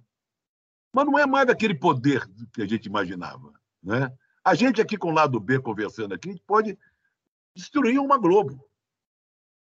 Se a gente se juntar com outros sites, blogs, podcasts que estão por aí. Por isso que eu sempre prego que a gente nem é que se dá as mãos, acreditar tudo, não é uma religião, votar nas mesmas pessoas, concordar com os mesmos partidos. Nós temos uma diretriz. Nós somos os resistentes. Nós somos da guerrilha. Nós somos da guerrilha. Nós vamos enfrentar essa turma. A Folha já não tem mais aquele poder que tinha. O Cidadão não tem mais aquele poder que tinha. A Globo já não tem mais. Eles estão todos pendurados no poder econômico, em bancos, não sei o que e tal. Nós vamos, através de relação que nós estamos tendo agora aqui, e outras pessoas estão tendo em outros lugares, quando eu vejo, quando eu vejo algum site legal do, do, do nosso lado, vamos chamar do nosso lado, uma matéria importante, Agora acabei de ver a matéria do Gilberto Nascimento sobre a, a Universal desviando grana de Angola para a África do Sul. A, a, formação toda de Gilberto Nascimento era de imprensa grande, mas, tá, mas é um sujeito ligado à imprensa, à mídia alternativa, sabe? O, o papel que a agência pública faz em muitas coisas. Nosso querido Lúcio de Castro, solitariamente, ali, denunciando, levantando coisas. Eu, eu, eu sei como é que o Lúcio faz. Eu tenho inveja do Lúcio de vez em quando. Sabe? Que figura. O primeiro chefe que eu tive foi pai dele, né? Marco de Castro. Ele não era um homem do esporte, mas por acaso foi editor de esporte na época que eu comecei. Era um homem brilhante, professor de francês, de português. Um sujeito foi preso na ditadura, foi torturado. Aliás, eu tenho um caso muito louco com o Marco de Castro, vou contar aqui. O Lúcio nem era nascido. Houve sequestro do Elbrick, embaixador americano. Eu, Ivanir Yazbek, que morreu agora uns dois anos atrás, era diagramador, ele estava fazendo a revista do Yacht Club, Frila. E o Marco estava fazendo um Frila de texto, vocês corrigindo o texto, uma matéria e tal. Eu e Ivanir íamos para o Lamas, que era o nosso território, ia para o Lamas, Lamas antigo, não esse de hoje. Esse de hoje já tem trinta e tantos anos. Estou falando do Lamas, muitos anos atrás. Aí o Ivanildo falou: não, mas tem que passar na casa do Marcos para pegar lá a matéria, né? Que ele, ele falou: pode passar lá. Falei, vamos lá, ele mora perto do Lama, no Flamengo, Praça São Salvador. Ele ligou para a casa do Marcos, atendeu a mulher do Marcos, mãe do nosso Lúcio de Castro. E ela falou: não, venham para cá e tal. Fomos. Chegamos lá, rapaz. Quando abre a porta, os caras com metralhadora na cara da gente, fuzil. Senta aí, documento, não sei o quê. O que vocês vieram fazer? Contamos aquela história do Yacht Clube, não sei. Bom, foi um rolo danado, jogaram a gente num quarto e eles começaram a esperar o Marcos, que não tinha chegado. A gente não tinha como avisar o Marcos. O Marcos chegou, foi preso, daí foi para um quartel lá da. torturado, foi preso muito tempo. Sabe por que, que ele foi preso? Ele, como era um cara bonachão, querido por todos, assim, ele era um, um católico de esquerda, um cristão de esquerda. Gabeira, Fernando Gabeira. Não é o nome do Fernando, é Fernando Nagli Gabeira. Ele é primo dessa Leda Nagli, essa, bom, essa desesperada bolsonarista de agora. O Gabeira tinha alugado uma casa com a Heleninha Bocaiúva, filha do Bey Bocaiúva, que era deputada pelo, PT, pelo PTB na época, depois de Brisolice e tal, em Santa Teresa. Falou, Marcos, eu estou namorando a Heleninha, a gente está junto, vou alugar uma casa ali em Santa Teresa. Você pode ser fiador? O Marcos, o Marcos tinha esse apartamentinho que ele morou a vida inteira na Praça São Salvador, onde ele morreu. Claro, Gabeira trabalhava com a gente no Jornal do Brasil, era pauteiro. O Marcos Pimba assinou. Sabe onde foi que o Elbrick, exatamente nessa casa. Então descobriram que o Marco tinha sido fiador, você imagina o que coitado do Marco sofreu na prisão. Olha que história maluca, né? Quando a gente vai ficando velho, a gente tem história para contar, né? Pois Esse é, é e, e, e, e, história para contar é uma das, coisas, das melhores coisas que a gente ouve de você, né? E aí eu quero que você retome. Na verdade, eu vou fazer uma pergunta, né? Te deixar é, livre aí para contar a história sua relação com o Darcy, com o Brizola, né? Você é um brizolista, já citou o Brizola aqui, você é um, um brizolista famoso, né? Não esconde de ninguém. E, embora a gente esteja em 2021, e, um, e ser brizolista hoje em dia é algo meio esquisito, né? Porque, assim, a gente sabe que é, é, o Brizola, quando morre, né, é, é, leva com ele praticamente o finalzinho do trabalhismo de quem ele, ele havia herdado, né? E praticamente não teve continuidade. Eu acho que você não se vê, pelo que eu acompanho de você, você não se vê em nenhum desses pretensos herdeiros do brisolismo que a gente vê por aí. De jeito nenhum. Esse PDT é... aí não tem nada que ver com o PDT criado. Olha, o PDT foi criado porque era a volta do PTB, que aí o Golbery deu um golpe, colocou para Ivete Vargas, tem uma cena famosa do Brizola rasgando o PTB e botando o PDT. Nada que ver, nada que ver.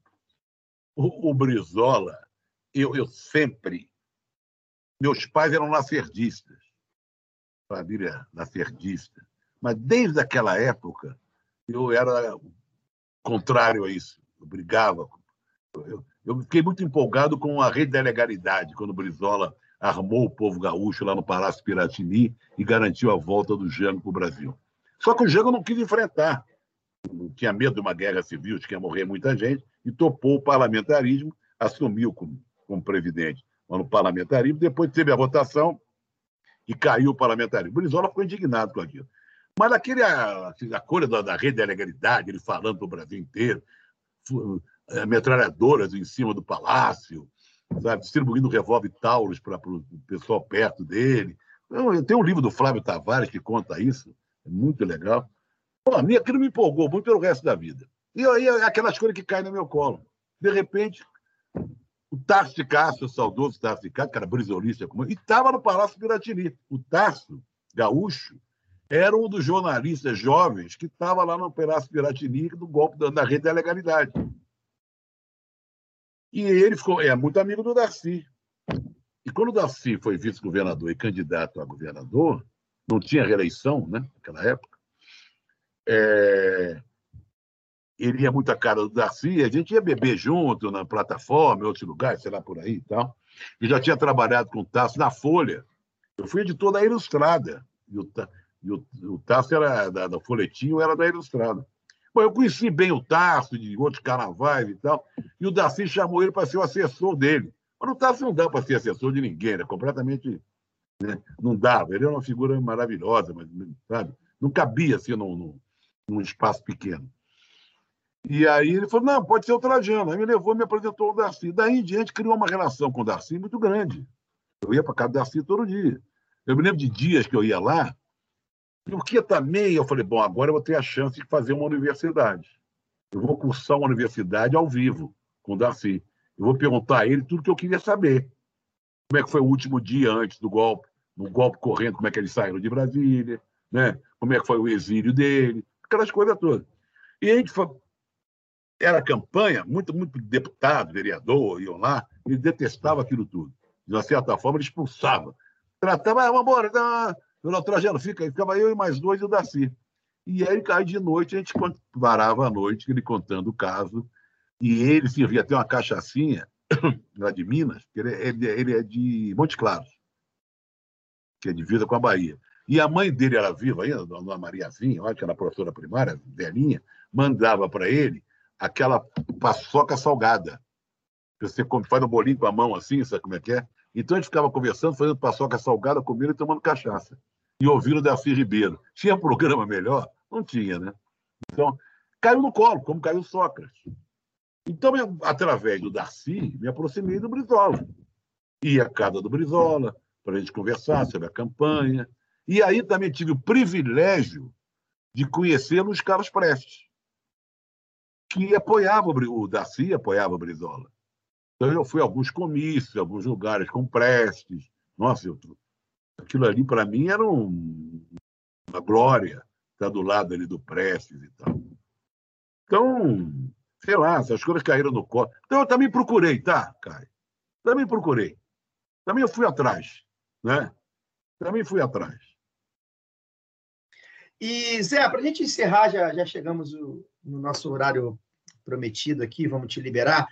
Queria, que você, queria encerrar se você é um brisolista, né, como já falou, convicto, que, que você tem a dizer do Lula? Porque, para quem não sabe, né, para quem de repente se perdeu aí na, na, na, na linha histórica ideológica da esquerda brasileira, Lula e Brizola tiveram muitos problemas né, de disputa, principalmente entre a militância, né, mais entre até a militância e tal. Aqui no Rio, eu sei porque eu sou filho de petistas, e os, e os, petistas falavam mal dos brisolistas, os brisolistas não, falavam mal dos petistas. O Lula foi vaiado no velório do Brizola. Lembra? Pois é, Pois é. Eu queria, eu queria que hoje você. É, já como é, presidente. Já como presidente. Já é. como o Brizola presidente. tinha rompido. O Brizola tinha rompido. Queria que você falasse um pouco, sim, para a gente encerrar, como é que você vê a figura mesmo política do Lula como ex-presidente, como provavelmente candidato, né? Como é que um brizolista como você, vamos botar assim, analisa é, a trajetória toda do Lula hoje, nesse 2021? Olha, você sabe, que, você sabe muito bem que o Brizola foi vice do Lula, né? O Brizola chegou a ser vice do 98. Lula. Né? Tiveram arranca-rabo porque tem uma mágoa, uma mágoa de formação do PT em relação ao PTB barra PDT. Porque quando o Brizola voltou para o Brasil, ele achava que ia ser recebido, sabe, como era o líder que ele era. Mas aí começou, foi criado o PT. O PT regimentou, puxou para ele o, o trabalhador, o pessoal de São Paulo, das fábricas de São Paulo, passou a ser o Partido dos Trabalhadores barra intelectuais e tal. E o Brizola perdeu o chão ali. Isso ficou uma certa mágoa. Mas eu acho que os dois, apesar de arrancar rabo, sempre se respeitaram. Uma vez eu fui, fui almoçar. O Lula já veio aqui em casa, né? Aliás, o Fernando Brito, que é o cara que mais sabe da vida, do tijolato, da vida do Brizola, foi braço direito do Brizola anos e anos e anos. Ele me ligou Agora, semana passada, ou retrasado, ano passado, né? ele disse, Trajano, eu vou com o Leonelzinho, o Brizolinha, que o Brizolinha vai se filiar ao PT. Então vou encontrar o Lula. Ele foi. Aí foi, depois me ligou, falei com o Lula e ele topou, mas desde que seja na sua casa, aqui é onde eu estou falando com você. A gente fazer um programa, deixa ele voltar da Europa, o Lula falando do Brizola. Falei, pô, legal, pô, vai ser interessantíssimo. É claro que não vai ficar só nisso. E o Lula me contou uma história que eu já contei algumas vezes, que quando o Lula Brizola era vice do Lula, aquelas coisas do Brizola. Né? O Brizola fez questão de levar o Lula a São Borja, onde ele está enterrado. Onde estão enterrados Jango e Getúlio. E agora o Brizola, agora não. E o Brizola também. Aí tava, levou o Lula no túmulo do Getúlio. Chegou lá, os, os olha só que loucura. Aí o Brizola falando, falou para o Getúlio. Apresentou o Lula ao Getúlio. Getúlio, não sei como foram as palavras do Lula, mas aqui está aqui o Lula, nosso candidato a presidente, líder Mertaluz, sei lá o quê, papai, tu pode, que apresentou, ficou falando, aquele jeito, eu falou lá um tempão com Getúlio. Getúlio morto, evidentemente. Aí depois ele falar tudo isso, ele vira para o Lula. E agora, com as palavras para o nosso Getúlio, completamente sem graça. Não, não, não, não, Brizola, obrigado, já falou tudo, já me apresentou o Getúlio, estou muito emocionado e tal. Então tem essas histórias em torno dele, entendeu? Um dia a gente pode gravar um negócio só falando do Brizola. Só rapidinho, uma vez a campanha do Darcy, a gente estava muito mal. O Brizola, nós estamos em São João, ali na fronteira com o Espírito Santo. São João, é, São João depois, um lugar aí, sei lá, depois da terra do Martinho, que é, é duas barras, né? Ali. São João da Barra? Não, não, São João da Barra é perto de, é, de Rio das Ostras. Então, mais para cima, depois de Campo, Barra bem para cima. Não, São Francisco, é São Francisco do Itabapuana. Exatamente. Fomos lá inaugurar um CIEP e tal, papá. A campanha estava uma merda, porque o Gabeira estava crescendo como candidato do PT, e o Moreira ganhando nas pesquisas. Chega o Brizola, pensa, puta, agora vai ser fogo, vamos tomar esporro, todo mundo. Chegou um homem. Na fazenda lá do, Pereira Pinto, que era um deputado do, do PDT. Segura. Aí o Brizola, já era de noite, jantar, o Brizola senta na cabeceira. Falei, bom, agora já vem. Rapaz, não deu esporro ninguém. É o jeito, Brizola. Ele ficou até de madrugada contando casa contando o caso, quando ele foi candidato a prefeito, quando ele foi candidato a governador, viajava para a fronteira lá com, com o pessoal fazendo churrasco de madrugada, aquele churrasco gaúcho né, que espeta no fogo e tal. Ele pegava isso como exemplos, como dizendo como ele virava as coisas. Não, ninguém tomou esporro. Eu fui dormir e falei, pô, que coisa impressionante, né? Ouvimos tanta história legal. Contar histórias é uma delícia. E o Brizola era um grande contador de histórias. É, a gente ouviu muitas histórias aqui, realmente foi uma delícia bater esse papo com vocês. É, a gente já estava já ansioso, né? A gente fez um contato há muito tempo atrás, para quem não sabe. Aí, por questões de agenda, acabou não rolando e tal. Enfim, saiu esse papo, infelizmente virtual, né? Mas também tem essa vantagem, né? O virtual, que a gente pode falar com você a qualquer momento, da onde você está, você aí de São Paulo, a gente aqui do Rio. Então, muito obrigado, né? Para quem não sabe, a gente até enfim, você volta aqui mais vezes, com certeza, para falar dos seus livros, né? O Zé é um grande escritor, já tem. É o, Olha, recebi, hoje, recebi hoje outro livro do Simas, né? Tinha o um livro sobre Maracanã, agora é outro sobre a história do Brasil, um banda. Acabei de receber hoje à tarde. É. é o Simas é o nosso padrinho, né? O Simas é nosso padrinho, é, foi o cara que. Por isso que eu faço questão de falar dele no final, do, final da nossa participação é, de hoje. É. Querido Simas. Tá, que, aliás, estava ontem no Bar Madrid. Voltou isso. até aquelas reuniões, à tarde, lá no querido Bar Madrid essas aulas lá no Barbadria. E, aliás, o Simas está precisando voltar. Vamos ver se ano que vem a gente, a gente chama. E obrigado, Zé. Muito obrigado mesmo. Né? É, você é um cara que, como a gente falou lá no começo, é uma referência para a gente. A gente já queria bater esse papo. Você contou as histórias que, poxa, a gente adora ouvir. É, de, realmente para a gente. E agora dividimos com os nossos ouvintes, né? nem, nem todos, de repente, ou, ouvem o Pontapé, ouvem os, os outros programas lá na TVT Acompanhe o Zé, gente. Zé tem muita coisa a dizer. É, realmente é um cara muito necessário para os tempos atuais. E eu só tenho a agradecer. Obrigado, Zé. Deixa seu recado final aí. Tá no Ultrajano, tá na TVT, tá no Pontapé. O cara tá Meus livros, tem o, o, Aqueles Olhos Verdes, que é o livro que eu falo do interior do estado do Rio. Eu acho bem interessante. Acho que eu caprichei nesse. Mas agradeço muito a vocês. E olha, quando fizer essa redação, estamos juntos. Com certeza. Valeu, Zé. Obrigado. Maravilha. Agradeço a você. Até que, enfim, estou no lado B do Rio. Custou, mas estou dentro.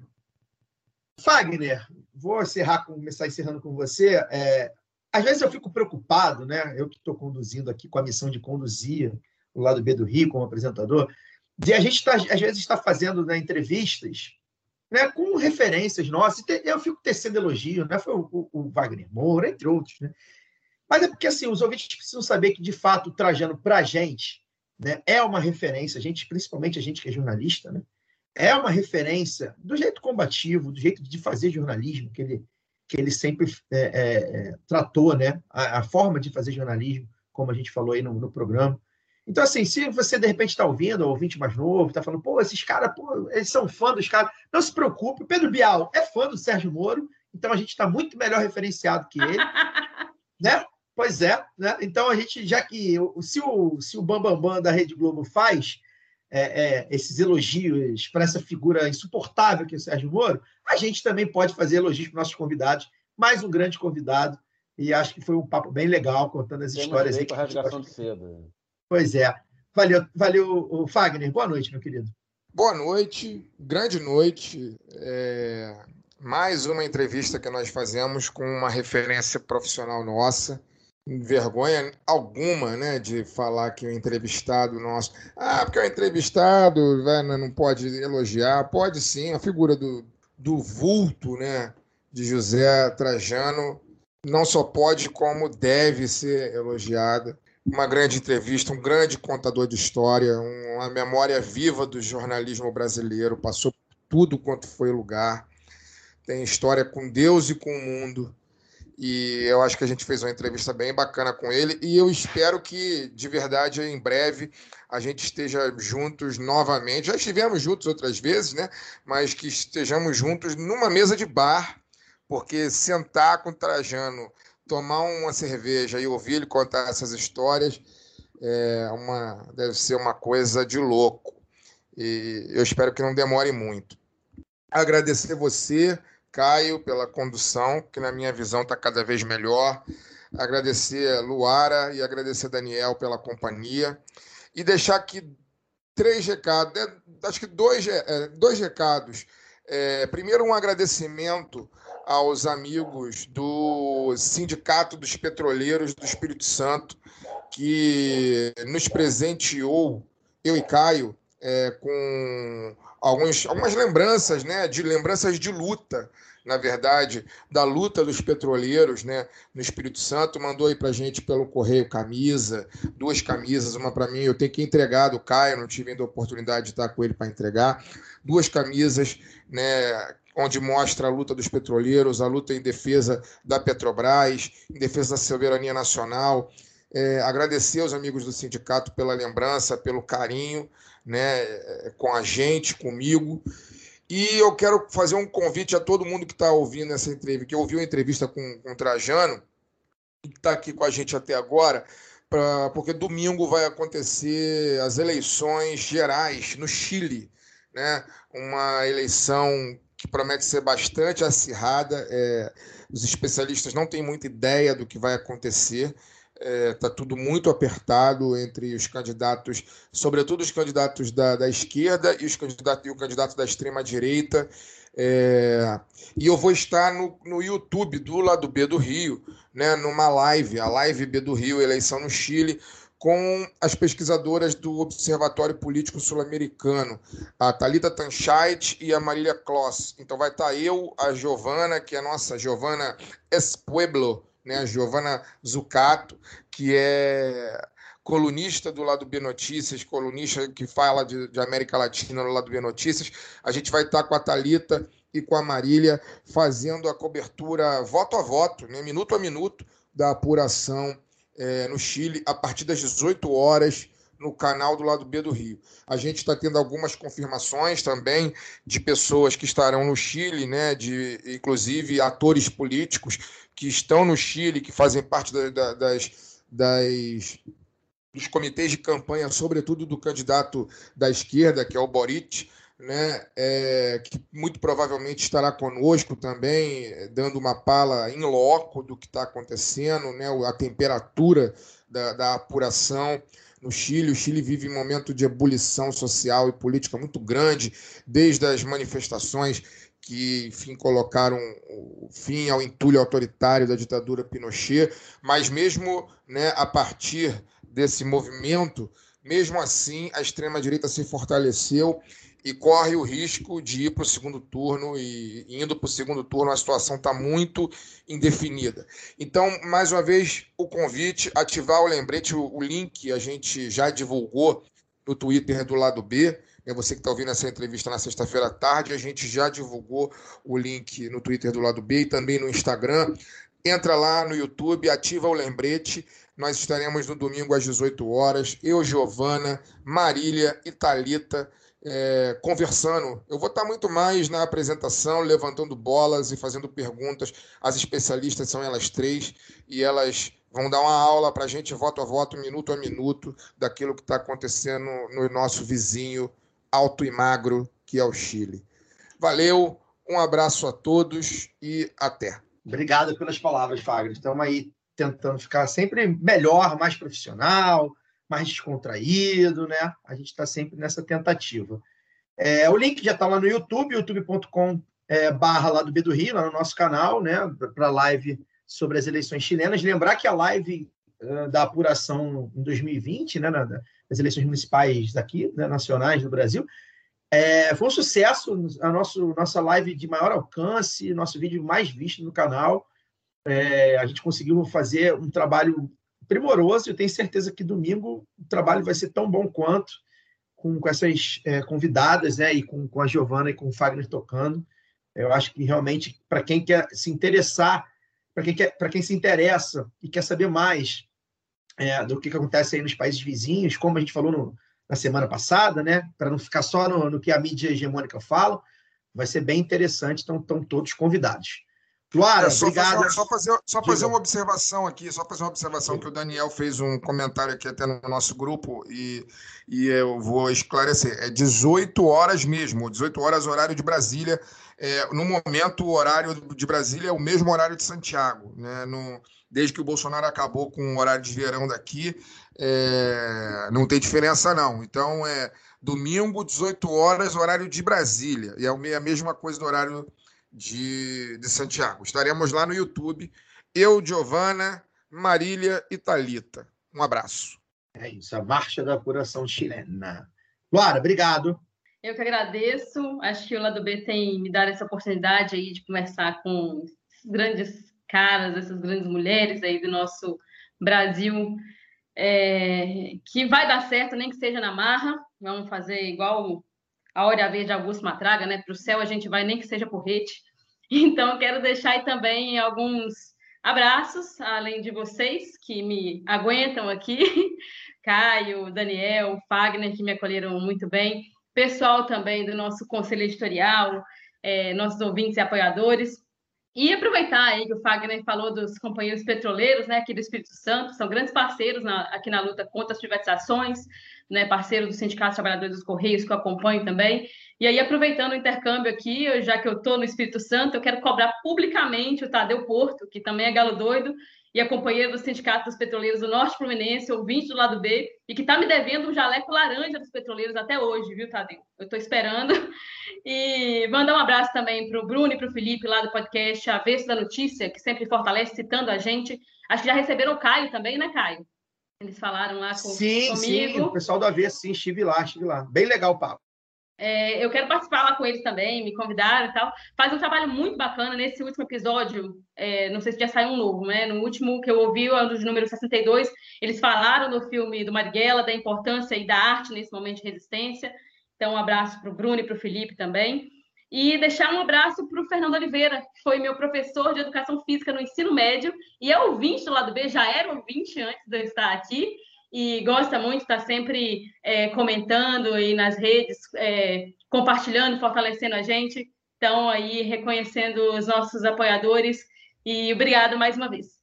É isso. Dani. Boa noite. É... Tudo foi dito aí sobre o Trajano ser um cara de referência, né? E eu que não venho de tão longe quanto ele, mas já tenho uma meia vida aí percorrida, é, lembrei que eu, comecei a ver o Trajano no Cartão Verde da TV Cultura em 1993, então tá 28 anos depois entrevistando ele, é um tanto quanto inusitado, no mínimo. Né? É, até semana que vem. É isso, até semana que vem com mais um Lado B do Rio. Agenda fechadinha até dezembro. Lembrar para vocês que em dezembro a gente entra de férias, tá, galera? Vamos até o dia 10 de dezembro e a agenda já está fechada. Aliás, vai ter uma live dia 9 de dezembro, mas aí a gente anuncia mais para frente. Vai ser a live de fim de ano, que vai ser o programa, o último programa do ano, para a gente, enfim, é... não sei se comemorar é a palavra certa, mas louvar que a gente está aqui, vivo nesse país, depois de tudo que a gente passou. Então a gente anuncia direitinho aí. Semana que vem, convidado também perdível, e na outra, uma convidada maravilhosa, ou seja, a agenda tá maneira. Acompanha aí. Até lá. Valeu!